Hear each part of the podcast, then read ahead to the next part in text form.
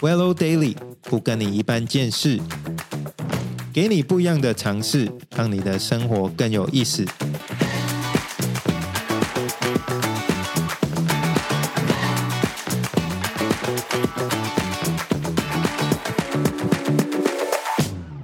Hello，大家好，欢迎大家收听不跟你一般见识，我是 William。听说人会花三分之一时间在睡觉，所以广告常常看到说一张好的床垫对我们的生活是非常重要的。但是除了这个床垫以外呢，其实睡眠这个议题其实很多人都很被困扰。所以今天想要花这一节时间跟大家一起来研究一下，其实睡眠这个对身体那么重要的部分，到底可以怎么去优化？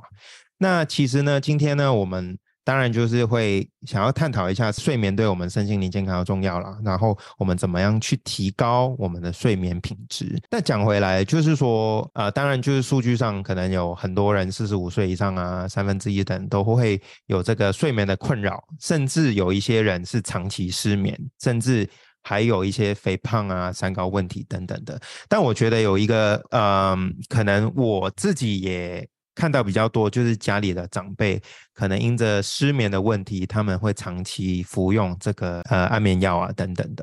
那刚好最近就是社会上好像也在一直在谈健保的一些议题啊，就是说，哎，我们的用药是不是太多啊，或者太重等等的。那我们今天呢，就邀到我们的好好朋友 Rebecca 医师，继续来跟我们一起探讨一下睡眠的重要性。我们一起欢迎 Rebecca 医师。嗨，威廉好，嗨，各位现场的朋友，大家好。Hello，Rebecca，就是关于这个睡眠啊，这个其实很多人都有不同的方法去想要去优化。那其实睡眠最长，比方说好，我失眠好了，我我最简单来讲，我我首先要去看什么科啊？哦，睡眠哦，通常我们会建议大家，就是如果可以的话，你就可以先看身心科，或是你从加医科先就诊也可以。他一般来讲，就是去看这些科以后，他就开始去看一下有什么。因素会导致到他失眠，这样吗？其实应该是通常我们去看了医生之后呢，他就会先稍微评估一下，说你是不是真的有睡眠障碍。那说真的啊，我真的我自己在当医生的过程当中啊，我以前真的没有觉得有这么多人失眠。可是在我当了医生的后这个大五年之后，我真的发现呢，就像是我们数据所看到的，可能有三分之一的人他的睡眠是有问题的。所以你知道我的病历上面，可能真的差不多就有三分之一的人他会写 sleeping disorder，就是睡眠障碍，就是。可能会睡不好，或是不容易入睡，或是半夜就跟你说半夜就爬起来了。那我们很多长辈的朋友，你知道是谁？他就说：“我就十点哦，得可以困哦，一会九点就去睡觉，然后睡到两点之后就可以来啰啰嗦，就是起来走来走去不知道干嘛。这真的就是睡不好。所以我觉得睡眠真的是一件对对他们来说是一个蛮困难的事情。那我们我们大家就会很多朋友就会想知道说，那什么叫做睡眠障碍？到底我们怎么去定义它叫睡眠障碍？通常我们会是这样子，就是。根据美国的精神科医学会它颁布的手册，它是说呢，如果你连续睡眠障碍超过一个月的时间，就是超过一个月啊，哈，那超过一个月你会怎么样？就是你主观的觉得很疲惫，就是早上起来没有精神疲劳，或是它造成了你一些焦虑，或是你在工作上面工作效率的下降，或是有些时候有一些人他就开始有一些情绪很不好啊，或是你成为父母的人开始对儿女发脾气，那些功能性的受损的时候，这就叫睡眠障碍。所以是连续一个月睡眠障碍，就就就可以叫做 sleeping disorder。了解，那 sleeping disorder。我们中文就直接翻译成睡眠失睡眠障碍，对，其实就是失眠啦。睡眠障碍，我们大家都很都以为就是很狭窄，就是只有失眠叫做睡眠障碍。其实失眠它还分哦，你看是，我觉得睡眠，我觉得睡觉呢是一个大学问。就失眠哦，它还有分哦，就是很难入睡，就是睡觉不容易。或是呢，没有办法熟睡，一直在做梦；或是你睡了之后会过早醒过来，所以它是失眠本身还分为这这三个比较大的类类别这样子。那其实呢，失眠它只是一个睡眠障碍其中的一部分，有没有觉得很神奇？它只是其中一部分哦。有些人他不是失眠，他是呼吸中止。所以他的睡眠品质就很差，吸不到氧气。就像有一些呼吸中止的朋友呢，他可能就是可能脑部就比较容易会有缺氧的状况嘛，没有看到一些长辈或者这个状况啊，哈。那另外。睡眠障碍还有还有一两个，我可以跟大家稍微分享一下，就是还有大家可能有听过，但不知道是什么的。你有没有听过不拧腿？来，威廉照字面解释，不拧腿 就是照 字面翻译一下是什么？腿部不安宁，对对对，就是叫腿部躁动。对，说真的就是这样，没有错。它其实就是因为你知道，我们大脑里面不是有很多多巴胺，对不对？啊，他多巴胺失调的时候，哈，他腿部就有可能一直躁动，或是腿部会觉得有没有？你有没有听过有些人他会有？就是觉得说，哎，奇怪，我睡觉啊，一直觉得有蚂蚁在爬，蚂蚁在咬我，哎，其实这就是不宁退。那它其实也蛮影响睡眠的品质的，哈。是。或是有些人他可能会有嗜睡症，就是突然突然在一个情况里面就啊就嘣就睡着了，猝睡的状况，这其实都是睡眠障碍，所以我觉得是一个蛮大的议题的。哎，所以讲回来，就是有些迷思可以解破，就是说失眠当然就是一般来讲会觉得很难入睡。算作失眠，对，sleeping disorder。但其实你常常感觉到很想要睡觉，其实也是算是一种失眠。哎，也是呢，他也是 sleeping disorder。对，或是你睡不熟，或是睡了一下就醒过来，可能两三点，很多长辈两三点起来真的不知道干嘛，坐在客厅，这个其实也都是 sleeping disorder。我以前就是工作压力大的时候，我是很难入睡，但是我很难入睡的时候，走到客厅就会看到一个不想入睡的妈妈坐在那看电视。那所以，我们应该就是也算是两个都有这个所谓的那个睡眠失调的症状，对，对，对，对，只是你可能没有到一个月啦，是，只是一开始而已。哎，那讲回来，Rebecca 医生，你说就是如果我们连续一个月都发现说睡眠有一些症状，那那那些症状包括就是失眠啊，呃，呼吸中止，然后就是嗜睡等等，然后不拧腿等等。那还有没有什么，就是我们可以检测出，说我应该呃，可以初步判断，说我可能有睡眠失调的症状？其实蛮多的，就是我我觉得通常只要一个哈，他就可能怀疑有一点睡眠障碍。但是我自己测完，我自己看完之后就觉得，哇，大家都可能有。就是举个例子来说，就是曾经在开车的时候睡着过，有没有？有些人他就开开睡着，这个算睡眠障碍啊，哈。或是呢，我觉得长辈最常见的就是你在看电视或是看阅读报纸的时候，突然就是睡着，或是很难保持清醒，这个就有可能有睡眠障碍。你们觉得这长辈几乎每个都有吗？对啊，就看电视看到睡着啊。对啊，我觉得很常见呐。但是这个其实是一个国外的，他的他的医学报道，也就是他以下这些症状都可能怀疑有睡眠障碍哈，或是说有些在工作或上课的时候你很难专注，然后或是表现异常，就是你没有办法正常的去反映你的工作或是回答你学业上面的问题，这个也可能是有睡眠障碍。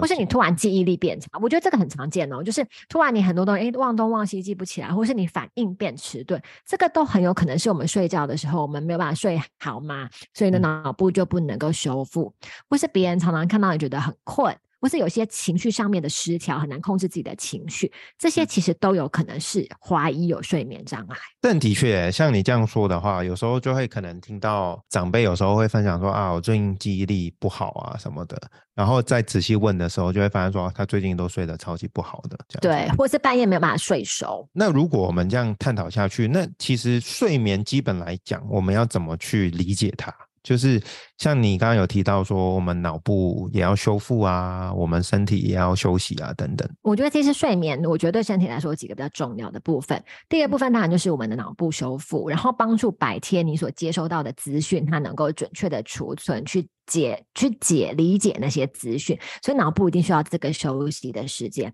那另外一个部分，我觉得对于身体的修复跟肝脏的解毒，晚上的休息也是非常重要的。所以很多失眠的朋友，他不只会有记忆力的问题，那些很多失眠的朋友，他其实免疫力也很常会有问题哦，哈。或是有些人他可能新陈代谢会有问题，特别是长期睡不好，你会发现说他很容易就水肿，或是他其实没有办法控制体重，这个都是有可能会有的。所以睡眠对身体来说，基本上就就是一个修复期，然后让身体好好的休息的时间。哎，那我之前有自己看过，那他有讲到说，我们睡眠有几个周期，有浅眠、深层睡眠，还有什么一个什么眼球快速转动、快速动眼期。对，其实我觉得睡眠大概是这样，就是一个我们我们每一个晚上，假设我们是睡七到八个小时来说，它其实会重复一些周，重复好几个周期的。那一个完整的周期，我们就大概是一个半小时，大概是九十分钟左右。那它它会分成快速动眼期跟非快速动眼期。我知道在很多朋友都大概听过，那没关系，我们就是稍微。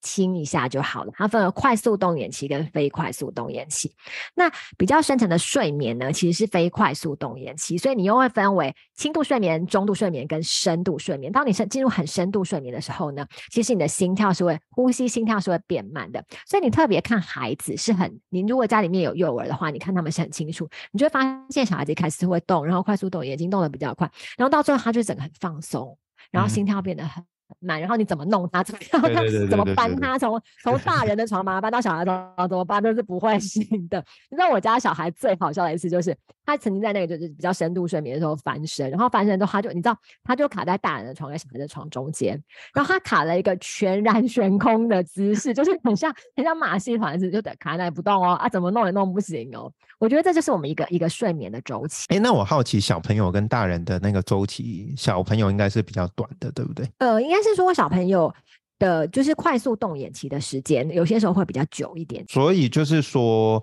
那基本上来说，我们的睡眠障碍会不会蛮大部分，就是说我们没有办法进到那个比较中度跟深度的睡眠比较中度跟深层的睡眠。那我觉得这个东西其实会跟我们现代人的生活压力是有很。大的关系，你可以想象，你白天一直在想很多事情，所以你的大脑跟你的交感神经一直都处在很兴奋的状态，所以他就是一直一直晚上在睡眠的时候，他就一直在做梦，一直在做梦。所以如果我们就没办法进到这个所谓的非快速动眼期的时候，就没办法跟深层睡眠。对对，然后对，等于说我们的脑，哎，所以我们的大脑的恢复会在这个阶段去进行的，是吗？就是他大脑的，我们应该是我们脑细胞是很多修复，对不对？所以我们脑细胞会在那个时候，我们脑细胞有干细胞，所以大脑的细胞会在那时候。产生很多的修复的状况哦，所以我们其实想要的状态就是一个完整的睡眠周期，就是有对，就是你的每一个晚上就是是需要有好几个轮回的睡眠周期。了解，哎，那我听说啊，有些人如果在，当然我觉得应该起床气是不是在深层睡眠的时候被叫醒，就是很毛，有可能。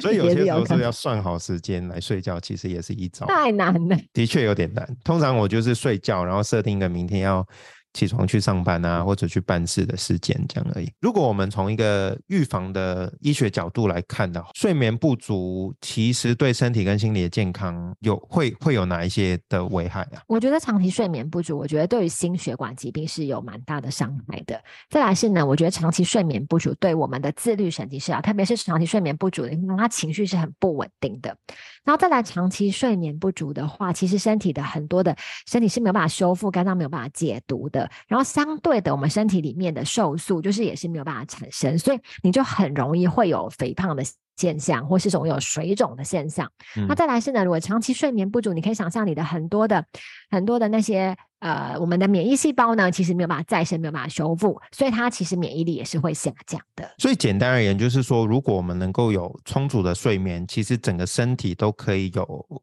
休息的空间，不管是哪一系统。那如果万一有睡眠不足的时候，其实可能就是这些器官啊，这些系统长期就是都在运作。根本没办法对，而且我觉得对孩子来说，睡眠又更重要，因为他常在在孩子睡眠的时间里面，他的脑细胞，因为每一个，特别是在幼儿期的时候，他脑细胞是一直在生长的嘛。那其实是在睡觉的时候，他的脑细胞在生长。那有一种原因，当然就是说身体上，他比方说有一些本身比较肥胖的人，他呼吸的气管没有那么通的时候，他本身也会比较难入睡的这种。对，尤其是像有些呼吸中止症，那呼吸中止症其实是需要去去做检查的。如果你自己觉得，特别是有一些家人啊，你看他睡觉突然会可能十秒、二十秒，突然觉得好像没有呼吸了，他就我们就会蛮建议，就是他可以到耳鼻喉科的诊所，或是到大医院去做一下那个呼吸中止症的检查。那如果他真的有的话，我们就会建议他开始可能要做一些处理或是治疗，例如说他戴那个呃，就是氧压呼吸器呀，或是有些人他可以做一些牙套做矫正的部分，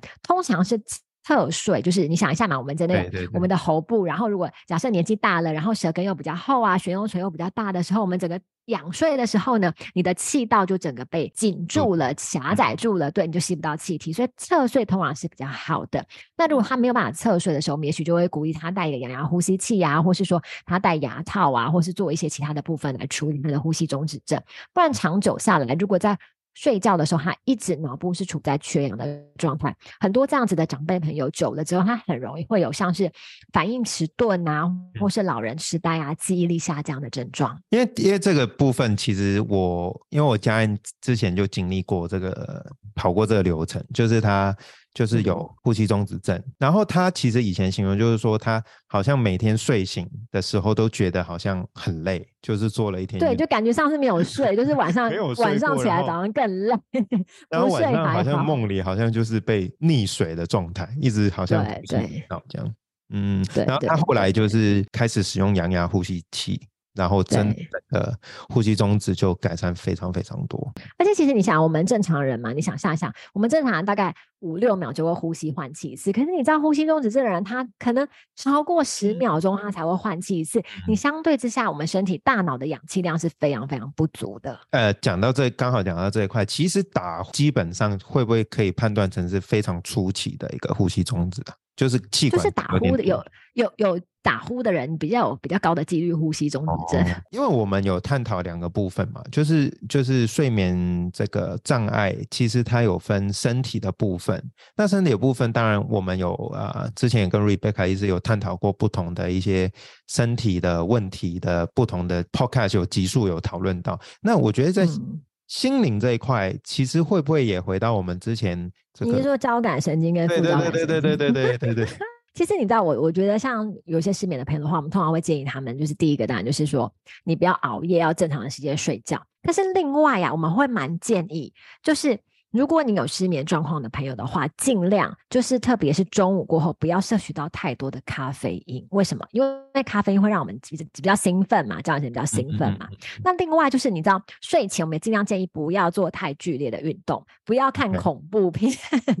有很多人就是睡前看，到自己很惊吓，或是你玩很剧烈的电动，或是你你你做一些剧烈的活动，这个其实都会让我们的交感神经是很兴奋的。那你嗯想象一下，如果我们交感神经是很兴奋，我们整个身体是没有办法放松的，所以我们当然是睡眠的品质就会比较不好一点。那如果听众朋友今天就是他已经在呃睡眠障，就是有这个困扰的时候，当然我们可以回去想一下，就是一些睡觉前或者一些生活方式可以先做调整。当然，就是状况比较严重的话，当然也会建议他们可以先去就医，看然后看看他的身体对状况，做一些检查，这样。嗯嗯嗯。嗯嗯，但是讲回来，还是说我们要帮助自己，可以做的也是做一些好的选择，来帮助自己的身体可以比较好睡。对。还有没有一些嗯建议是可以帮助我们比较好入眠的？其实啊，我们蛮建议大家，就是我不知道威廉有没有听过，就是有一些人他如果睡不着的话，会睡前喝一杯牛奶或是吃香有蕉，你有听过的？有，有有有这还蛮普遍、蛮流行的。对对对，热牛奶其实主要是因为呢，我们我们睡前如果有喝一杯牛奶，那不见得一定要喝牛奶，但是有一些的营养素的补充，其实能够帮助我们睡眠。举个例子来说，就是色氨酸，因为为什么它色氨酸会转化成褪黑激素？那大家都知道，褪黑激素其实是脑部一个松果体产生的荷尔蒙。那这个松果体呢，其实在小朋友的时候是很发达的，所以小朋友睡眠时间是很长的。可等到他到成人的时候，他就开始逐渐的萎缩，所以松果体就萎缩之后，它产生的褪黑激素就没有这么多了。所以其实你如你补充色氨酸或者补充褪黑激素，都可以让你是比较放松的，然后情绪是愉悦的，睡眠品质也会比较好。那另外呢，蛮多我们会蛮多朋友，我们会建议他补充一些钙跟镁。因为其实像华人的，特别台湾人的社区，它如果钙质跟镁镁的缺乏量是很大的时候，我们的肌肉跟身体是没有办法放轻松的，所以很多时候就会有肌肉酸痛或是失眠的问题。所以也许可以补充一些钙跟镁。那因为呢，我们常常我们的你想一下嘛，我们就是尤其是很忙的现代人上班族啊，你很难摄取到含有比较多钙跟镁的东西。举个例子，像是小马胚芽啊，或是芝麻类啊，或是一些坚果、核桃啊、藻类啊。可是你嗯正常来说，你一天早上可能早中晚餐之后，你就吃一个便当，或是吃一个干面加烫青菜，其实很多的营养素是没有摄取到的，特别像钙跟镁这样是不足的。所以嗯如果有些人他补充钙跟镁，也会让身体是比较放松的，然后睡眠品质会比较好的。或是有一些朋友他可以试着补充 GABA，GABA 是一个脑内的神经元，它可以让你比较。比较舒缓的，就是抑制的神经元的那那个嗯神经传导物质，所以你可以稍微补充，让他脑部的活动不要这么多的时候，睡眠品质也会比较好。对啊，那 GABA 蛮有趣的，因为我以前有个朋友是卖茶叶，他就说我的茶叶里面嗯有嘎巴，喝完茶有嘎后睡一点。我想说，嘿，茶里面不是很多这个 caffeine 吗？就是咖啡因，那居然你喝茶可以助眠，这样，那就没有咖啡因的低咖啡因的茶。嗯，我觉得蛮有趣的。哎，那对 Rebecca 医生，那当然就是这个是一个比较健康的做法。那但是如果嗯就是回到我们日常生活当中，还是有蛮多人直接就就就服用安眠药好了。那如果安眠药对这个，它其实有没有一些副作用或者会上瘾的问题啊？我们都会建议大家，就是如果你真的完全都睡不着，就是你真的觉得失失眠已经造成你很大的困扰，那初期当然是可以先服药救急一下。那我们一般都会建议大家，你服药就是四到六周，你不要是一开始就是吃一个非常长期的药物，然后你先从低剂量的开始服用。那一般因为安眠药现在是大概是属于我们我们的总共管制药大概是分为四类型，那它是属于我们大概第三类或是第四类管制药。第一类当然就是我们大家都耳熟能详的，像是吗啡这种麻醉药，但它已经是像是第三类或是第四类的镇静安眠药，或是有一些像像史蒂诺是大家都很很很熟悉的这种药啊，嗯它其实是三四类的。那他们为什么要叫三四类管制药？是因为他们不希望就是被大家误用、被大家滥用，久了会有一些成瘾的现象。所以我们都还建议大家，就是你开始就试到三四到六个礼拜，然后然后从低剂量开始。那我们同时在吃安眠药的同时呢，我们也从你的生活、从你的饮食、从你的运动，然后从一些营养素的摄取上面，像镁啊、钙啊、伽巴啊，或像色氨酸、褪黑激素，你从这个部分来补充，看是不是能够取代安眠药。那我们通常我们有些病人是这样，就是他一开始可能来看诊的时候，他就是吃两种安眠药，各吃一颗。那我就会试着慢慢让他先从一种先减半颗，先吃一颗加半颗，然后他做的还不错的时候，就会变半颗半颗，然后嗯到到最后慢慢的让他可以脱离安眠药。嗯嗯嗯，所以就是说，就是要嗯取代的话，当然也不是今天决定，明天就可以。对对，我们还是希望是循嗯序渐进，让它慢慢嗯的减药开始啊。但是我们就是回到，就是我们要去觉察一下，其实我们生活里面有没有一些因素是导致到我们有呃睡眠障碍的。那比方说，我们要补充足够的营养素啊，或者我们可以配合一些适当的运动。但是运动像嗯 Rebecca 嗯说，不要 在睡前很剧烈。我们还蛮建议大家，就是例如说你要比较剧烈运动，可能就下午的时间；那你晚上如果要运动，可能就散步就好了，不要再做一些剧烈的，像是重量训很很重的重量训练，或者是拳击啊那种比较剧烈的运动，那个其实很容易让睡眠品质是不好的。那的确就是，如果我们听众有一些是啊、呃可能下班后才有时间去运动的话，可能就也可以调整看看有没有个比较早的时间可以去、嗯去运动，然后搞不好这对样是一个比较好的一个好入眠的一个关键。这样，对，而且我觉得最后还有一个现现代人很常见，就是很喜欢在睡觉前划手机。我真蛮建议大哎家，就是尽量你知道，对啊，你我们我们真的尽量建议大家，就是睡觉的时候可以尽量关灯，不要是亮的亮的睡觉，因为你关灯的时候，呃，脑内的褪黑激素才会产生，所以尽量是关灯睡觉。那尽量不要在睡前的时候你一直划手机，太多的三 C 跟蓝光。嗯嗯嗯嗯嗯，难怪现在有那么多什么抗蓝蓝光的镜片、啊。对，而且你看，你如果睡觉前看了一个很刺激的新闻，你睡觉都还在想那个怎么会睡得好？这的确是真的，就是睡睡觉前看到一个很紧张的简讯，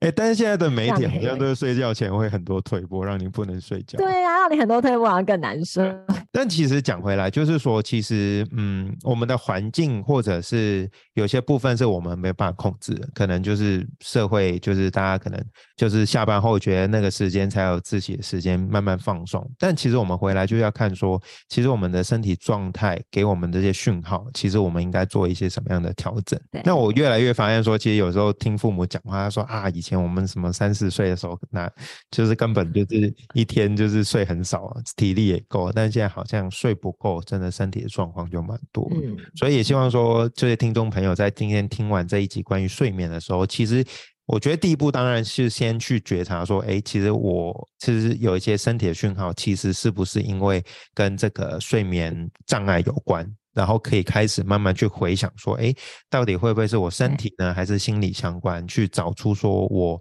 没办法好好睡觉，或者睡不够好的一些因素。但最后还是回到瑞凯一直有讲过，就是。啊，喜乐的心乃是良药，就是我们要怎么去保持放松一个快乐的心情。我觉得对，不管是对我们睡觉还是其他身体部分，应该都会蛮有帮助的。